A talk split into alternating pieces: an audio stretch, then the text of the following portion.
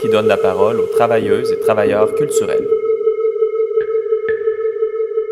Bienvenue à cette sixième émission d'Atelier, votre rendez-vous radio sur la recherche en art à CIBL Jojage, un territoire Gayengeaga non cédé, aussi appelé Montréal. Mon nom est Benjamin J. Alors, aujourd'hui, dans notre segment chronique Avis critique, Lisa Tronca nous fait un retour sur la Biennale numérique et Sylvain Aubé nous propose une histoire de l'art sonore à Montréal. Et puis par la suite, nous avons une chronique cartographique avec Adrienne Johnson qui nous, fait, euh, qui nous parle d'une conférence sur l'art africain. À venir dans l'heure, le doctorat en biologie Marc-Olivier Beausoleil nous a fait notre sélection musicale pour euh, cette émission aujourd'hui et on en parle avec lui un peu plus tard. Et nous commençons, euh, comme à l'habitude, avec euh, l'entrevue de la semaine. C'est une entrevue que j'ai préparée avec euh, l'artiste.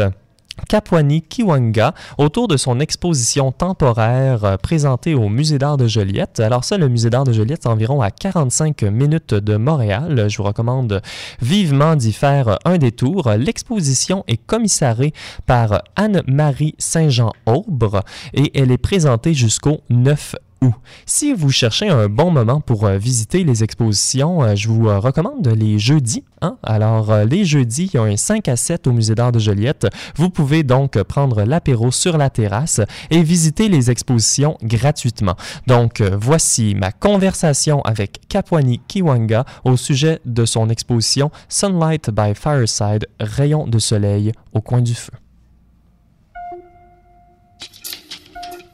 Je vois mon travail souvent un peu comme un, documentaire éclaté. Donc ça peut être des éléments de documentaire qui se décomposent et qui on se retrouve euh, pas toujours euh, regroupés dans une seule euh, proposition, mais dans une exposition globalement. Il y a un peu de narration, il peut avoir un peu de documentation, mais toujours de laisser, s'il y a une narration, euh, ce qui m'intéresse, c'est les narrations qui laissent le, visiteur euh, construire par euh, lui, elle, eux-mêmes leur propre récit.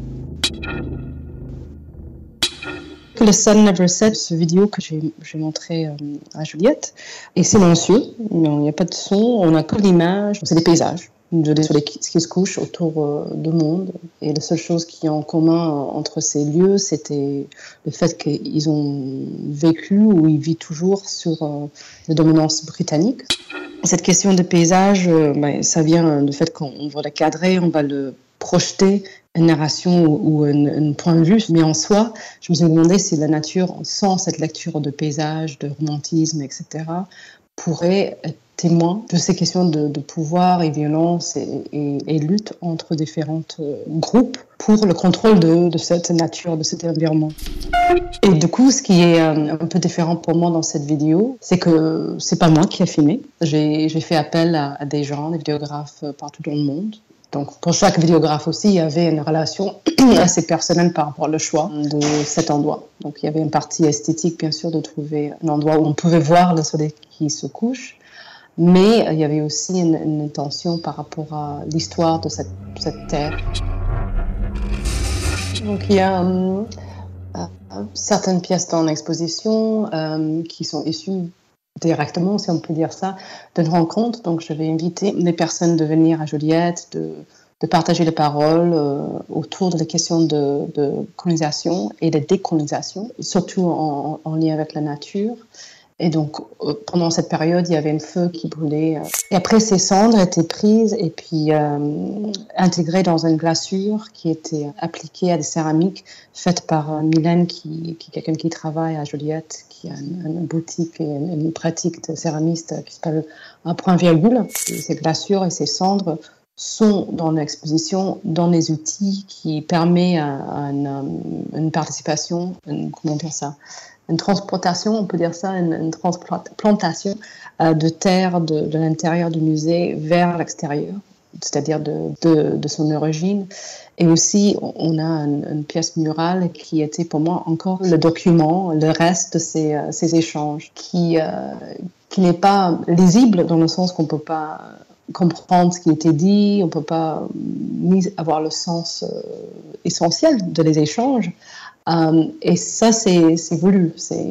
On est présente dans ce moment d'échange où on n'est pas, mais on a quelque chose qui témoigne qu'il y avait quelque chose qui s'est passé.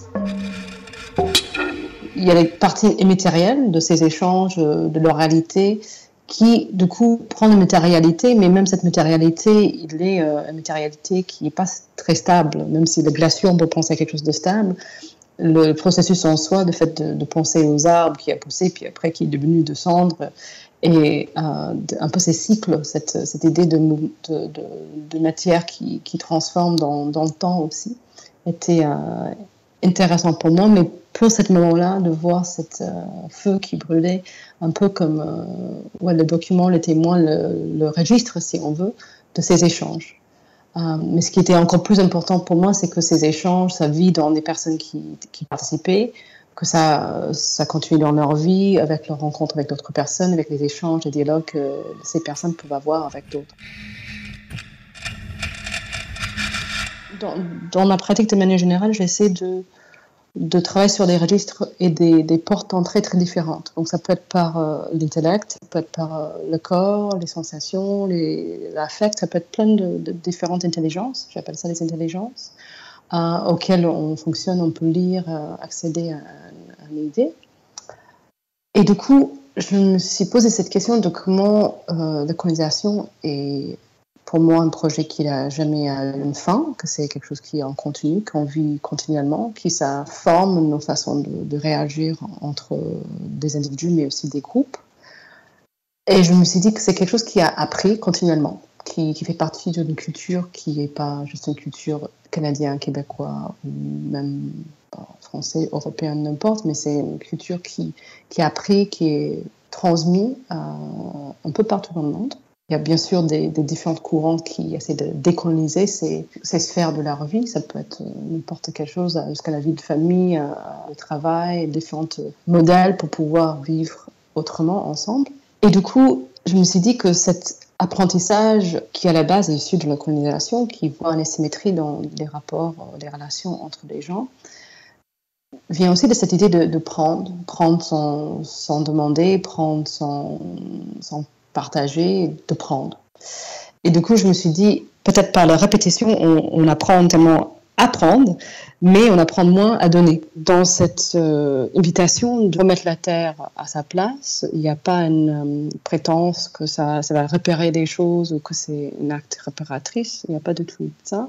Je pense que ce n'est pas possible si on parle des questions de colonisation et des, violences qui ont été faites. Et donc, du coup, c'était quelque chose de, très simple. Je dirais, par le corps, est-ce qu'on peut juste avoir ce petit acte euh, qui va ouvrir un chemin de penser autrement? Euh, à donner au lieu de prendre J'essaie d'avoir une, vision qui est très étalée dans le temps, qui va être un moment avant nous, même peut-être après nous. Euh, quand je parle de nous, je parle des êtres humains. et du coup, cette scope, cette, euh, cette spectre, euh, je pense que ça s'est reflété aussi dans mes choix de, de, formes qui, vont aussi, euh, qui ne veut pas être coincé dans quelque chose de figé. Ce n'est pas qu'une question formelle, c'est aussi une question de, de, positionnement aussi, de, vraiment vouloir compliquer des choses de manière d'avoir une polyphonie, d'avoir plusieurs voix, plusieurs euh, euh, points de vue. Il y a vraiment cette volonté de, euh, d'être le plus ouverte et vaste qu'on peut être, parce que l'idée de, flux, de potentiel, de, bouger, de devenir autre chose, que ce n'est jamais fermé, c'est aussi un positionnement personnel, mais aussi artistique pour moi, qui laisse après, j'espère, une personne qui va rencontrer l'exposition ou une partie de l'exposition peuvent le prendre et puis l'amener ailleurs qu'il y a des ouvertures. Et je me laisse cette liberté moi-même d'avoir des voitures, de, travailler sur euh, plusieurs médiums, avec plusieurs matériaux et d'expérimenter de cette manière-là. Je m'intéresse au sol où je me trouve quand je fais une exposition. Des fois, c'est quelque chose qui est explicité et, montré dans le, dans le travail, dans l'exposition. Des fois, pas. Euh, donc, je vais aussi euh, prendre en compte le contexte dans lequel j'expose, le public auquel euh, je m'adresse. ça peut être aussi si simple de la taille de l'espace, etc. Donc il y, a, un moment où je vais aussi penser comment le corps va expérimenter cet espace. Mais dans ce cas-là, c'est très, très, très, présent, cette, cette réaction ou cette prise de conscience de où je, je, me suis placée. Mais cette idée de participation c'était jamais aussi engagé que ce, fois-ci. J'espère que, ben, que le travail va va, va faire cette euh, communication personnellement, à part euh, chaque individu qui va, qui va avoir une expérience personnelle, puis poser ses questions par rapport à la colonisation, la décolonisation, et surtout la décolonisation, parce que c'est euh, un acte, hein, c'est une action et que, qui on continue. Hein. On, a, tous besoin de, si on, souhaite, de, de, travailler perpétuellement, je pense. Oh, son, father, light of the world, earth, mother, cradle of the world, I come to you, I sing to you, my spirit soars, I am one with you.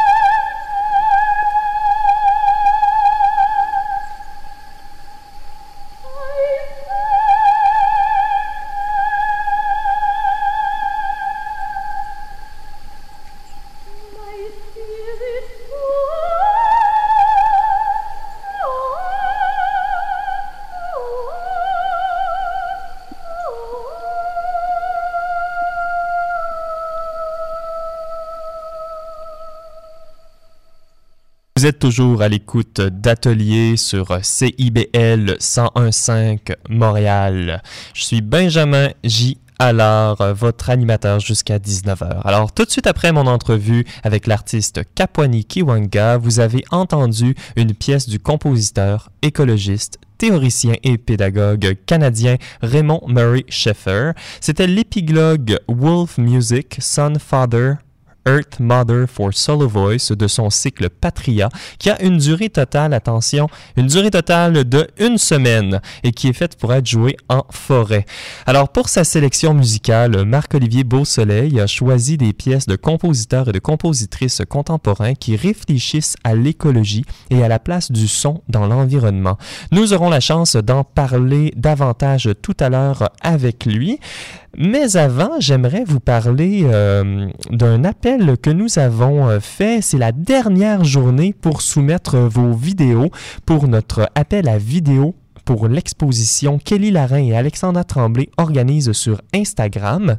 Alors, un rappel rapide de ce que nous cherchons, c'est un appel non mixte, donc toutes les personnes s'identifiant comme femmes, incluant les femmes cis, transgenres, genderqueer, sont invitées à nous soumettre un projet ou encore les personnes qui n'utilisent pas les genres binaires pour s'identifier. Nous avons choisi l'angle des performances auto-filmées euh, pour cette exposition vidéo, alors particulièrement celles qui cherchent à exprimer l'empowerment parce que nous nommons l'extimité, alors c'est-à-dire la projection d'aspects intimes de soi sur la Vous pouvez trouver plus de détails euh, sur euh, cet appel et le projet sur notre site internet, alors à radioatelier.ca. C'est la deuxième émission euh, que nous avons fait. Vous allez également pouvoir trouver une table ronde que nous avons fait avec Lisa Tronca, Élie Larin et Alexandra Tremblay et moi-même. Vous pouvez également trouver cette information sur notre page Facebook. Et allons maintenant justement à notre chronique, notre première chronique euh, Avis critique avec Lisa Tronca. Bonjour Lisa. Bonjour. Bonjour. Alors, pour euh, ta dernière chronique euh, Arrobas, tu nous présentais, euh, lors de ton dernier passage à l'émission, la programmation du festival Electra et de la Biennale euh, internationale d'art numérique, euh, tout juste avant que ça commence. Et puis, maintenant que la poussière est retombée, euh, tu nous reviens sur cette biennale et surtout sur les questions que celle-ci soulève de manière plus globale concernant l'art numérique et sa place dans le milieu de l'art contemporain. Oui, en effet, Benjamin. Euh, je voulais revenir euh, sur le sujet, pas nécessairement pour faire euh, une critique de l'exposition à l'Arsenal, mais surtout afin de me pencher de manière plus globale sur la particularité d'une biennale d'art numérique, donc, ou plutôt s'il y en a une particularité justement. La catégorisation art numérique me semblait soulever plusieurs questions de fond, notamment quant au commissariat et au choix des œuvres dans l'exposition. Au niveau de la réception également, on peut se demander si on reçoit différemment la biennale et les œuvres euh, en particulier lorsqu'on appose l'étiquette euh, numérique.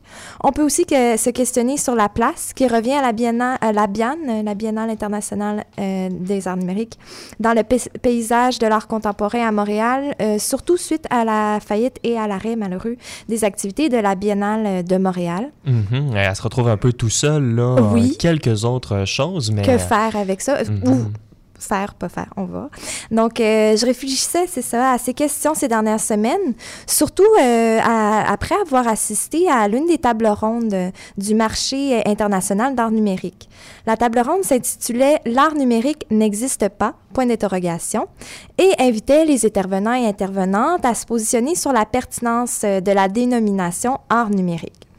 J'entendais donc à la table ronde, il y avait Gilles Alvarez, fondateur et directeur du festival Nemo, euh, qui est la Biennale internationale des arts numériques à Paris, euh, dénoncer même la catégorisation art numérique, qui pour lui ne voulait plus rien dire peut-être aujourd'hui.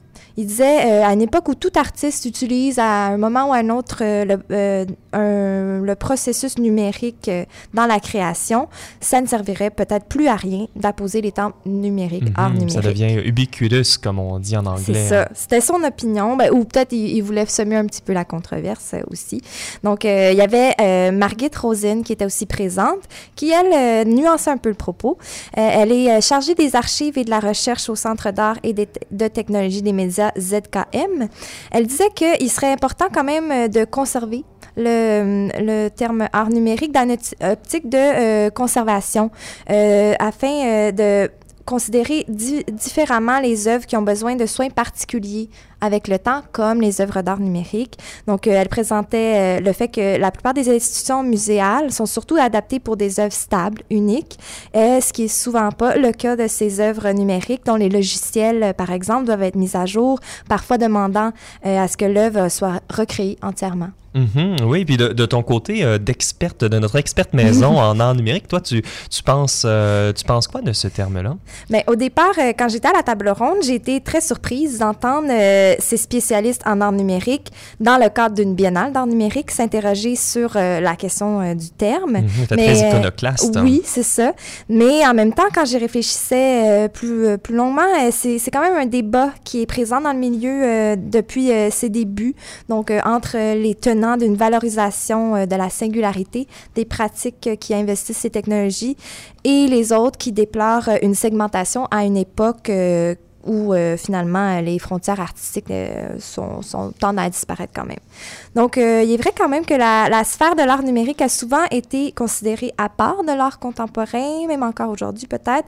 Donc, euh, parfois, euh, la mise à l'écart était euh, du milieu dominant, mais d'autres fois, l'exclusion, c'est plutôt volontaire afin de rendre plus fort le domaine et créer des institutions, des programmes adaptés aux besoins des, euh, des artistes et des pratiques en art numérique. Donc, si je, je réfléchis à la question, disons, euh, mettons-la très, grossièrement, euh, pour ou contre euh, la, la dénomination, catégorisation art numérique, je crois qu'il faut plutôt ado- adopter une position d'entre-deux, parce que d'une part, on ne peut pas nécessairement effacer l'étiquette art numérique. Il y aurait quand même des conséquences, parce que oui, on peut dire tout- toute pratique aujourd'hui relève du numérique, ça sert à rien de, faire la distinction, mais ça pourrait quand même invi- invisibiliser la singularité de certaines de ces pratiques, parce que je pense pas que c'est vrai que commander, disons, tes matériaux sur Internet, c'est la même chose que finalement investir vraiment dans l'œuvre, non seulement les technologies numériques pour le fonctionnement, mais mhm. aussi d'interroger dans l'œuvre la condition numérique. Donc, euh, à l'inverse, il faut pas nécessairement non plus tomber dans l'excès et valoriser euh, le numérique, la technologie coûte que coûte. Euh, choisir des projets surtout pour leur prouesse technique plutôt que leurs propos artistiques, je dirais. Mhm. Et est-ce que la biennale elle-même s'est positionnée par rapport à cet enjeu-là?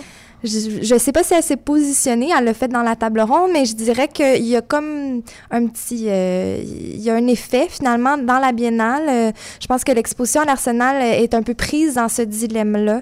Donc, euh, l'exposition, elle comporte des œuvres très fortes d'artistes qui commencent à être reconnus dans la scène de l'art contemporain, mais qui ont quand même d'abord été propulsés par les sphères numériques. On peut passer à Adam Bazanta, par exemple. Mhm. qui a fait un commissariat Oui, on le connaît à, à, notre émission Atelier. on découvre aussi des œuvres de pionniers de l'art numérique dans l'exposition à l'Arsenal. Il y a l'allemand euh, Manfred Mohr et ses dessins programmés à l'ordinateur. Donc, euh, un contexte euh, d'une biennale d'art numérique permet justement de montrer ce genre de pratiques historiques qui aurait malheureusement peu de place dans une biennale traditionnelle. Mais dans l'exposition, on retrouve quand même plusieurs œuvres qui sont davantage, si je peux le dire ainsi, des expériences technologiques plutôt qu'on arrive un peu mal à aller plus loin que l'émerveillement initial. Euh, ce qui contribue à, faire un effet global plutôt inégal dans l'exposition. En fin de compte, si d'un côté, je trouve que la biennale mérite un petit peu de resserrer euh, sa sélection, la grande force demeure qu'elle euh, offre une vitrine à certaines pratiques qui ont souvent moins de place dans le cadre des biennales traditionnelles. Et je crois qu'on peut quand même encore trouver une utilité à la catégorie art numérique qui permet de relever les pratiques qui sont le singulier dans les pratiques qui non seulement utilisent les technologies numériques, mais surtout réfléchissent à leur impact sur l'art, sur les pratiques et euh, sur euh, l'impact dans nos sociétés, etc. Mhm. Et on continue à y penser avec ta chronique euh, Arrobas. Merci beaucoup. Lisa, c'était la dernière, je crois, qu'on avait préparée pour cette saison. Pour l'été, mais je reviendrai certainement oui, pour à l'automne. Pour une prochaine saison. Merci beaucoup. Et nous allons maintenant vers Sylvain Aubé pour ta première chronique d'art sonore. Hein. Alors, Sylvain, on t'avait déjà vu à l'émission euh, pour une performance euh, live lors de notre premier épisode. Et c'est maintenant euh, sous euh, le chapeau de chroniqueur euh, que tu viens et, tu nous parles des fantômes de Montréal. Hein. Donc, en marchant dans la ville, on peut croiser, sans le savoir, vraiment des traces des événements passés qui sont liés à l'art sonore.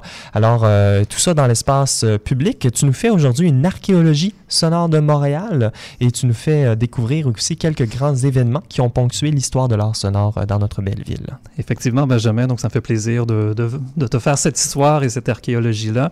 Euh, puisque c'est la première chronique, donc j'en profite peut-être pour préciser un peu là, donc, euh, ce que j'entends par art sonore. Donc j'entends surtout euh, les installations, les performances, donc tout ce qui explore les limites physiologiques, psychoacoustiques du son comme ça.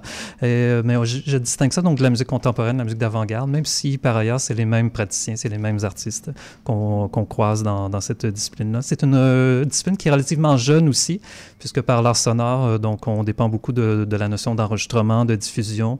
Et puis, donc, c'est euh, seulement depuis le milieu du siècle, donc, euh, c'est euh, cet art a émergé par rapport aux autres domaines, par exemple, qui sont la, littérature, la musique, le, le, théâtre, des choses comme ça. Donc, une histoire assez jeune, mais revenant à Montréal, donc, j'ai dans, mon, dans ma chronique, je ne suis pas arrivé à mettre un point euh, de départ exact à, ma, à, mon, mon historique euh, montréalais, comme s'il y a eu plein de choses qui sont passées.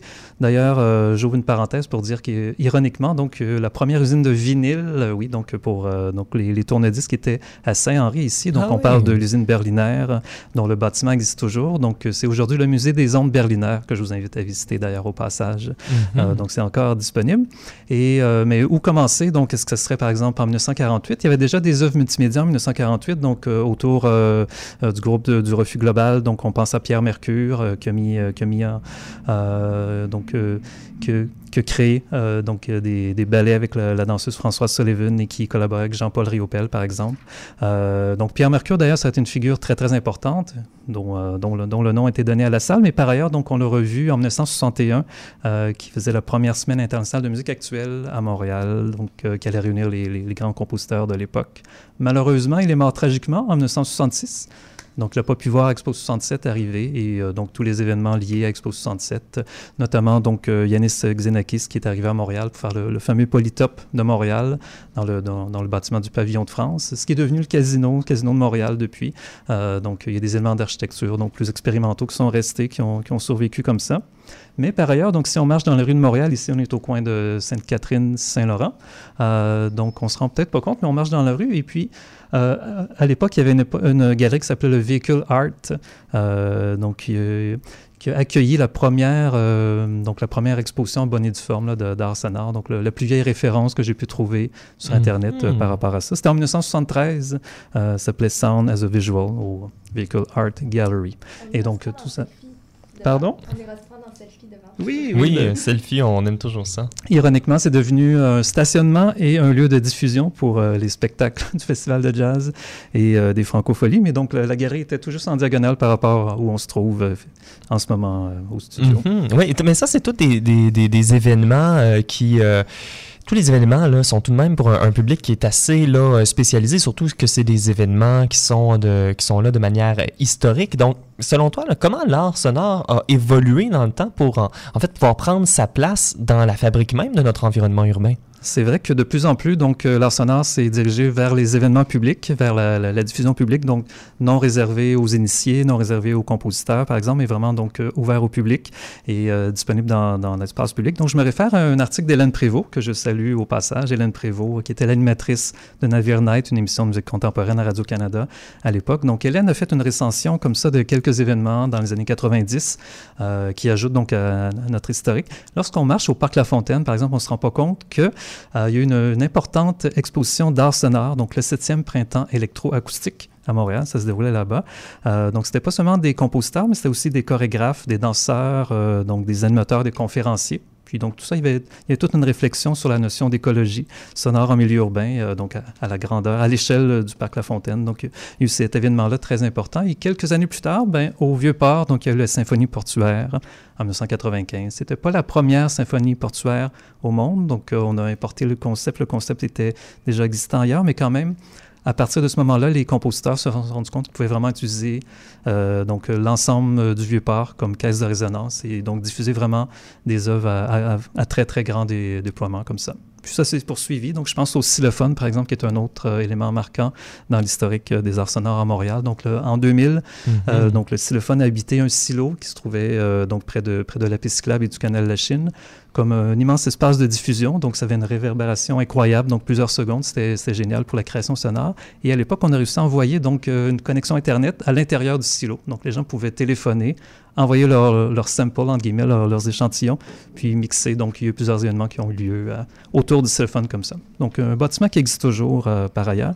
Mais donc, c'est aussi à cette époque-là qu'il y a eu des, les festivals qu'on connaît encore aujourd'hui, qui sont Electra, euh, en 1999 qui est apparu, et puis Mutech, euh, qui a évolué à partir du, du Media Lounge, qui, qui, existait dans les années 90 et qui est devenu donc le, festival qu'on a connu aujourd'hui. Puis donc tout ça, finalement, ça, ça, donc, ça l'a aidé à constituer une scène locale, et donc cette scène locale sera le sujet de mes prochaines chroniques, euh, d'ailleurs, en, mm. art sonore. Oui, oui, tout à fait, et tu nous reviens dès la semaine prochaine, en fait, pour une entrevue. tu vas m'aider à parler avec Chantal Dumas et Floriane. Floriane, effectivement effectivement de Faune Radio qui viendront nous présenter leur euh, création radiophonique. J'ai très hâte de les rencontrer et de leur parler en direct la semaine prochaine. Oui, on est toujours intéressé à l'émission de voir euh, des gens qui font des choses un peu similaires euh, à nous et qui s'intéressent à l'art contemporain. Et justement, à venir à l'émission, une chronique cartographique avec Adrienne Johnson.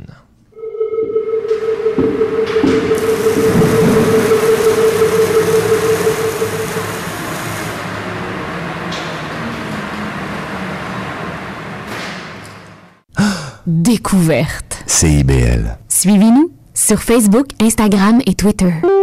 101.5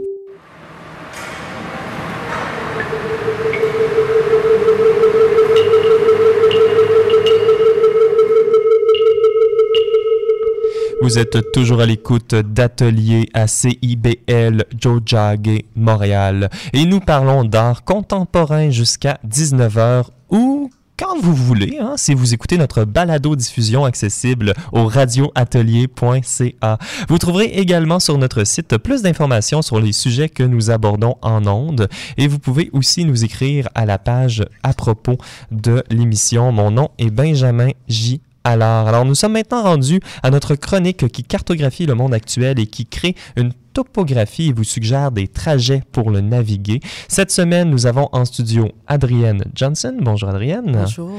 Et sa chronique Montréal en couleur. Alors, tu nous parles aujourd'hui d'une conférence qui aura lieu le 30 juillet prochain à la galerie VAV de l'Université Concordia, la conférence Voiceless Utterance. Oui, c'est bien ça. Euh, effectivement, euh, dans le but d'apporter la conscience aux nuances à ce qu'on appelle euh, habituellement l'art africain. Euh, bon, cette conférence euh, démontrera les défis confrontés par des commissaires d'art ou de ce style de l'art par une, à travers un groupe de quatre femmes d'origine africaine qui sont émergentes dans leur propre métier, tant euh, historienne de l'art, commissaire d'art et artiste. Et euh, voilà, donc euh, c'est une euh, conférence euh, qui nous propose une opportunité à connecter, explorer et réfléchir notre engagement avec cet style de l'art au Canada. Bon. euh, qui, qui marque sûrement un, un point très important, euh, ce genre de conférence-là. C'est des, c'est des bons événements pour euh, faire un point et, et réfléchir ensemble sur certaines définitions. Absolument. Euh, donc, comme vous venez de dire, euh, l'exposition, euh, pas l'exposition, c'est l- le conférence et Mhm. est suivie par l'exposition, une exposition au nom de Résonance. Et tous les deux auront lieu lundi, le 30 juillet, aux Galeries Vave, situées au 1395 René Lévesque à Montréal, dès 18 heures. En Euh, même temps que l'émission, vous écouterez, euh, vous irez voir ça vous écouterez euh, en balado-diffusion notre émission. Malheureusement, je serai là. Donc, euh, voilà, les intervenantes euh, de, du conférence euh, comprennent de quatre, euh, euh, quatre euh, individus, euh, Chelsea Moine, Sukiyana, Nene Myriam Konate et Kosiku Nembe. Et tous les quatre vont partageront leur expérience comme des créateurs et des organisateurs culturels euh, et tant des commissaires d'art, des pardon, des commissaires d'art et des consomma- consommateurs d'art pour euh, affirmer l'autonomie artistique et l'agence sans altération par les idées prédéterminées de l'art africain contemporain dans des contextes euro-américains. Alors, euh, leur contribution en disent long au défi de monter, exposer ces genres de euh, des travaux et les complexités des pratiques artistiques africaines euh, dans les institutions contemporaines d'aujourd'hui. Euh, J'ai eu le plaisir de parler un petit peu avec l'une des participants, Chelsea Moine, qui est un artiste et historien de l'art d'origine Cameroun. Euh, et puis, il participe aussi euh, dans l'expo de groupe Résonance. Et euh, autour, et puis cette expo vont vraiment explorer les déformations ou les préjugés de l'art africain. Et en parlant avec elle, elle m'avait dit la suite. Je pense les altérations centrales viennent d'un manque de sensibilité et l'idée universelle de l'expertise. Sur un premier niveau, je vois une manque de sensibilité universitaire occidentaux et les institutions qui ne veulent pas mettre beaucoup d'efforts lorsqu'il s'agit de l'Afrique. Euh, les conservateurs ou les commissaires, les érudites et les institutions veulent faire le strict minimum pour représenter l'Afrique.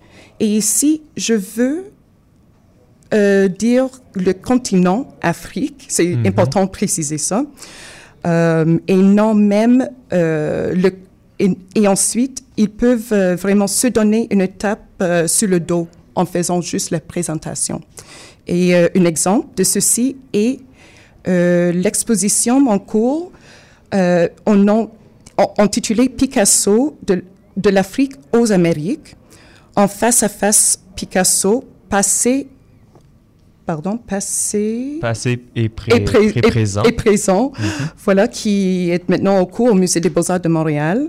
Oui, qui est malheureusement un, un bel exemple. Peut-être qu'on aura la chance d'en parler de manière euh, plus critique et approfondie à l'émission, oui. qui est un bel exemple d'appropriation, en fait, de formes culturelles hein, dans la pratique de Picasso. C'est bien ça. Effectivement, elle cite un, exemple en particulier.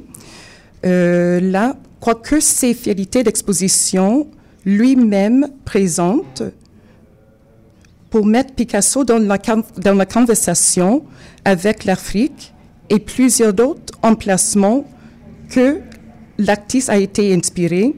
Cela ajoute seulement une genre de fétichisation et exoticisation des créateurs africains et des pratiques de l'art.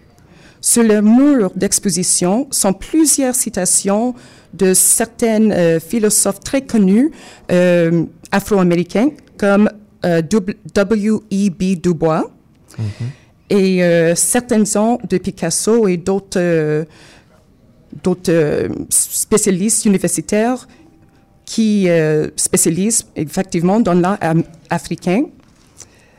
Et puis, sa question avec cette idée de- d'expertise est qu'il efface les voix de millions d'Africains et des Africains de la diaspora, euh, dont, par exemple, aucune quantité d'expertise et aucune quantité de doctorat des, ou de degrés peuvent vraiment accorder euh, quelqu'un au Canada à la même niveau de connaissance de, par exemple, son propre euh, famille des artistes euh, au Cameroun. Mhm. Oui.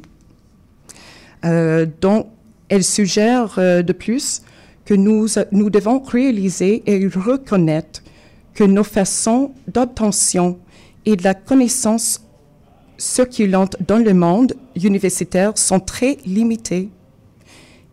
Et en effet, très, très implicitées dans l'effacement des gens et leur culture, ainsi que les érudits canadiens blancs veulent parler de l'Afrique avec connaissance et la recherche circulée par d'autres érudits occidentaux blancs y créer un écart. Et cet écart est partout à l'exposition du Picasso au musée de, des Beaux-Arts à Montréal. Euh, elle donne un, autre- un autre exemple en citant Dubois, une, euh, comme je mentionnais, un très, très euh, connu philosophe afro-américain. Euh, avoir ces citations un peu ici et ailleurs, entourées euh, de l'art africain et quelques-uns de, de- des tableaux de Picasso. Euh, c'est important vraiment de savoir il y a une genre de trou qui se, qui se passe. Alors, si les conservateurs, les commissaires de cette exposition sont euh, pas nécessairement noirs et la culture euh, de récite, euh, peut-être euh, l'exposition, s'ils ont inclus beaucoup plus euh, de matière, beaucoup plus de contact avec des personnes vraiment qui sont des créateurs de ces travaux, euh, se donnera une beaucoup plus euh, expérience plus riche. Oui, c'est des, c'est des sujets qui sont euh, définitivement euh, dans l'air. Alors, le 30 juillet prochain, nous allons pouvoir aller, euh, euh, pas moi parce que moi je serai euh, à, à l'émission. C'est bien, on, on- accepte. je donne vos, vos, vos bonnes souhaits pour. Je l'espère qu'ils auront une rediffusion, mais bon, alors c'est à la galerie VAV de l'Université Concordia à 18h le 30 juillet prochain. Merci beaucoup, Adrienne. Merci bien. Alors, maintenant, à l'émission, nous allons écouter une pièce électroacoustique que j'affectionne tout particulièrement, euh, par la compositrice euh, Hildegarde Westerkamp. Alors, une pièce qui a été enregistrée au Mexique en 1987. La pièce se nomme Cricket Voice et elle consiste euh, plus ou moins simplement en de la, la manipulation audio de sons de cricket. Alors, bonne écoute.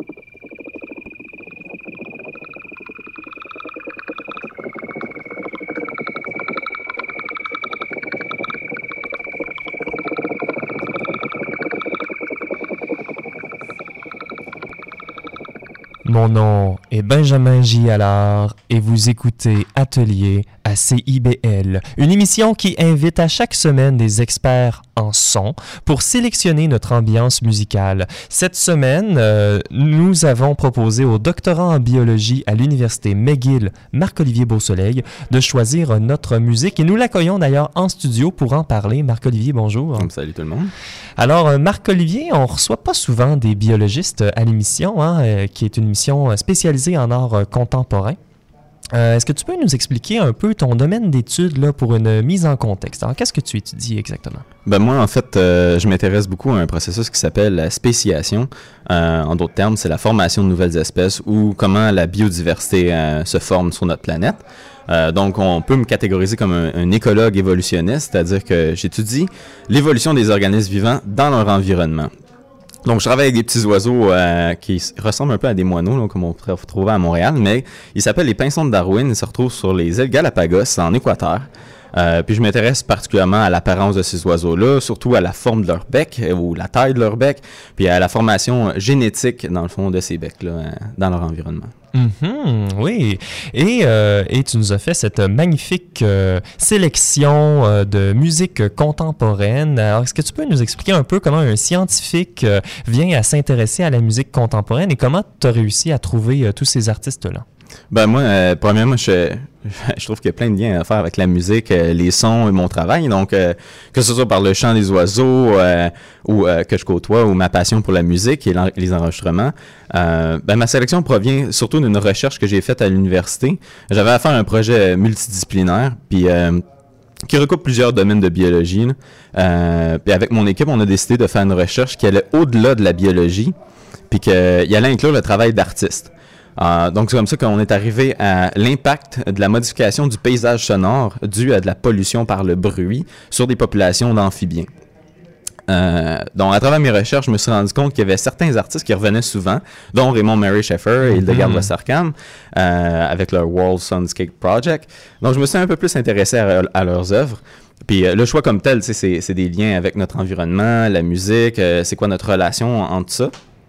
Mais pour répondre plus à, la deuxième partie de ta question euh, par rapport à un scientifique qui s'intéresse à la musique, ben particulièrement j'ai fait un double programme d'études en musique et en sciences, donc j'ai étudié un peu des deux, puis j'étais particulièrement intéressé par les relations mathématiques qu'on peut avoir en musique, euh, euh, que ce soit la théorie de la musique ou l'harmonie. Puis là c'est plus par là mon côté biologiste, ornithologue, qui est tombé sur Olivier Messiaen, puis son traité d'harmonie, euh, des rythmes, des couleurs et d'ornithologie. Je trouve ça vraiment fascinant. Mhm. Et, justement, on a apporté un, clip euh, d'Olivier Messiaen qui parle des, euh, des oiseaux parce que tu me disais que qu'on pouvait considérer Olivier Messiaen en fait comme un field musician, donc un musicien de terrain. Et ce fichier audio-là, justement, donne une petite idée de, de à quoi ça pourrait ressembler.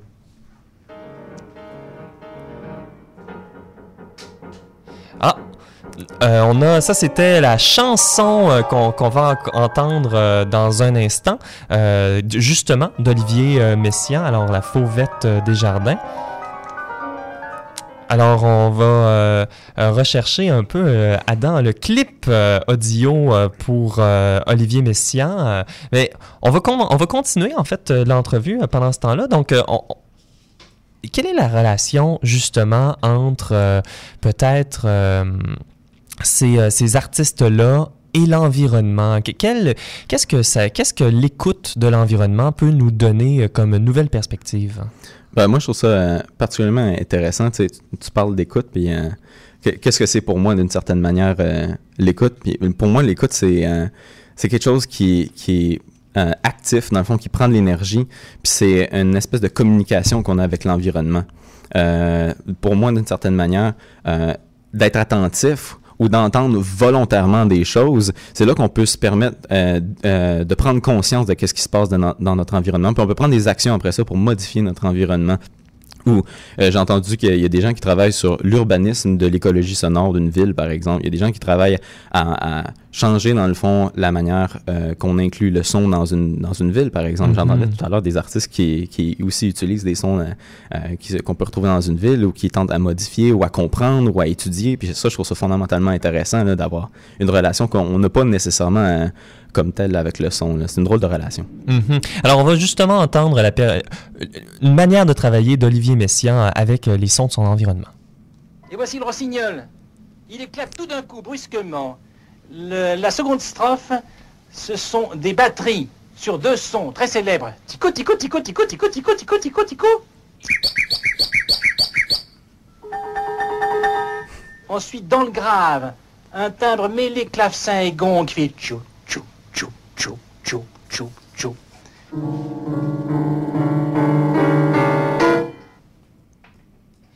Alors, euh, ça, ça l'amène euh, à poser des questions. Par exemple, est-ce qu'il y a un rapport entre la musique et la biologie? Ben ouais, moi je trouve que il y a... en fait je suis pas le seul qui, trouve qu'il y a des rapports entre euh, la musique et la biologie. Puis euh, moi je, citerai Raymond Murray Schaeffer là-dessus qui dit, là je fais une traduction libre de ça, nous sommes les compositeurs de cette grande composition miraculeuse qui se produit autour de nous. Puis moi ça me fait penser à des écologues comme Rachel Carson en 1962 quand elle a publié son livre Printemps silencieux, puis qu'elle décrit dans le fond qu'aux États-Unis, ben, le printemps est, est devenu euh, est maintenant ignoré par les oiseaux. Il y a des produits chimiques toxiques qui ont été déversés dans l'environnement. Les oiseaux ne reviennent plus dans ces, en- dans ces endroits-là. Fait que la composition des organismes vivants qui se retrouvaient dans cet environnement-là a changé la composition musicale de l'environnement.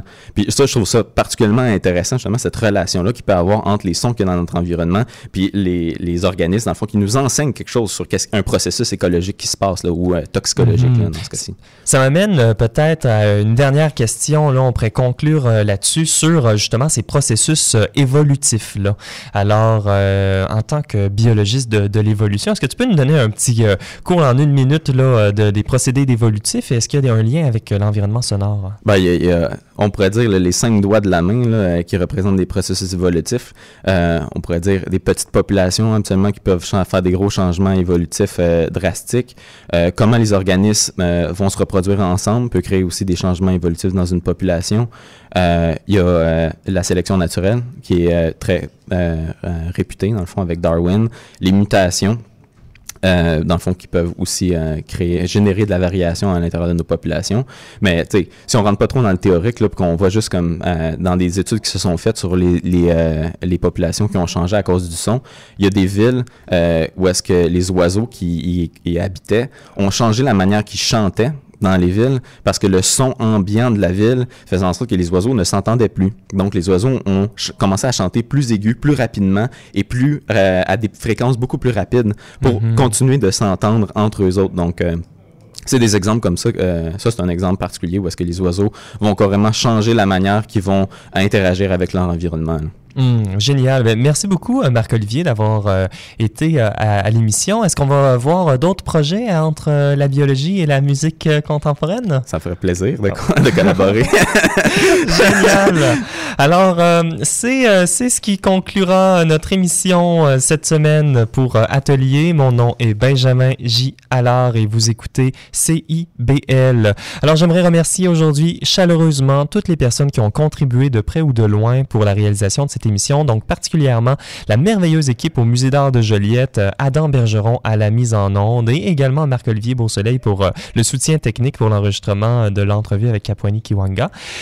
Alors, nous sommes ici, fidèles au poste, les lundis à 18h pour ce concept un peu étrange de vous parler d'art contemporain à la radio. Si vous aimez ce que vous, ce que vous entendez, euh, bien, vous pouvez nous écrire à radioatelier.ca. Nous sommes en train de penser à une prochaine saison d'atelier, donc tous vos commentaires sont très appréciés.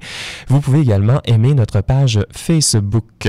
Si vous êtes un travailleur et travailleuse culturelle, euh, hein, n'hésitez pas à vous impliquer à l'émission. Alors, on va se quitter avec une dernière pièce de la sélection euh, musicale. Alors, cette fois-ci, avec le compositeur français dont on a parlé un peu durant l'entrevue, Olivier Messiaen. Euh, la pièce s'intitule Fauvette Desjardins et elle est interprétée par Yoon Jun, euh, Yoon, Yoon Yoon Yo.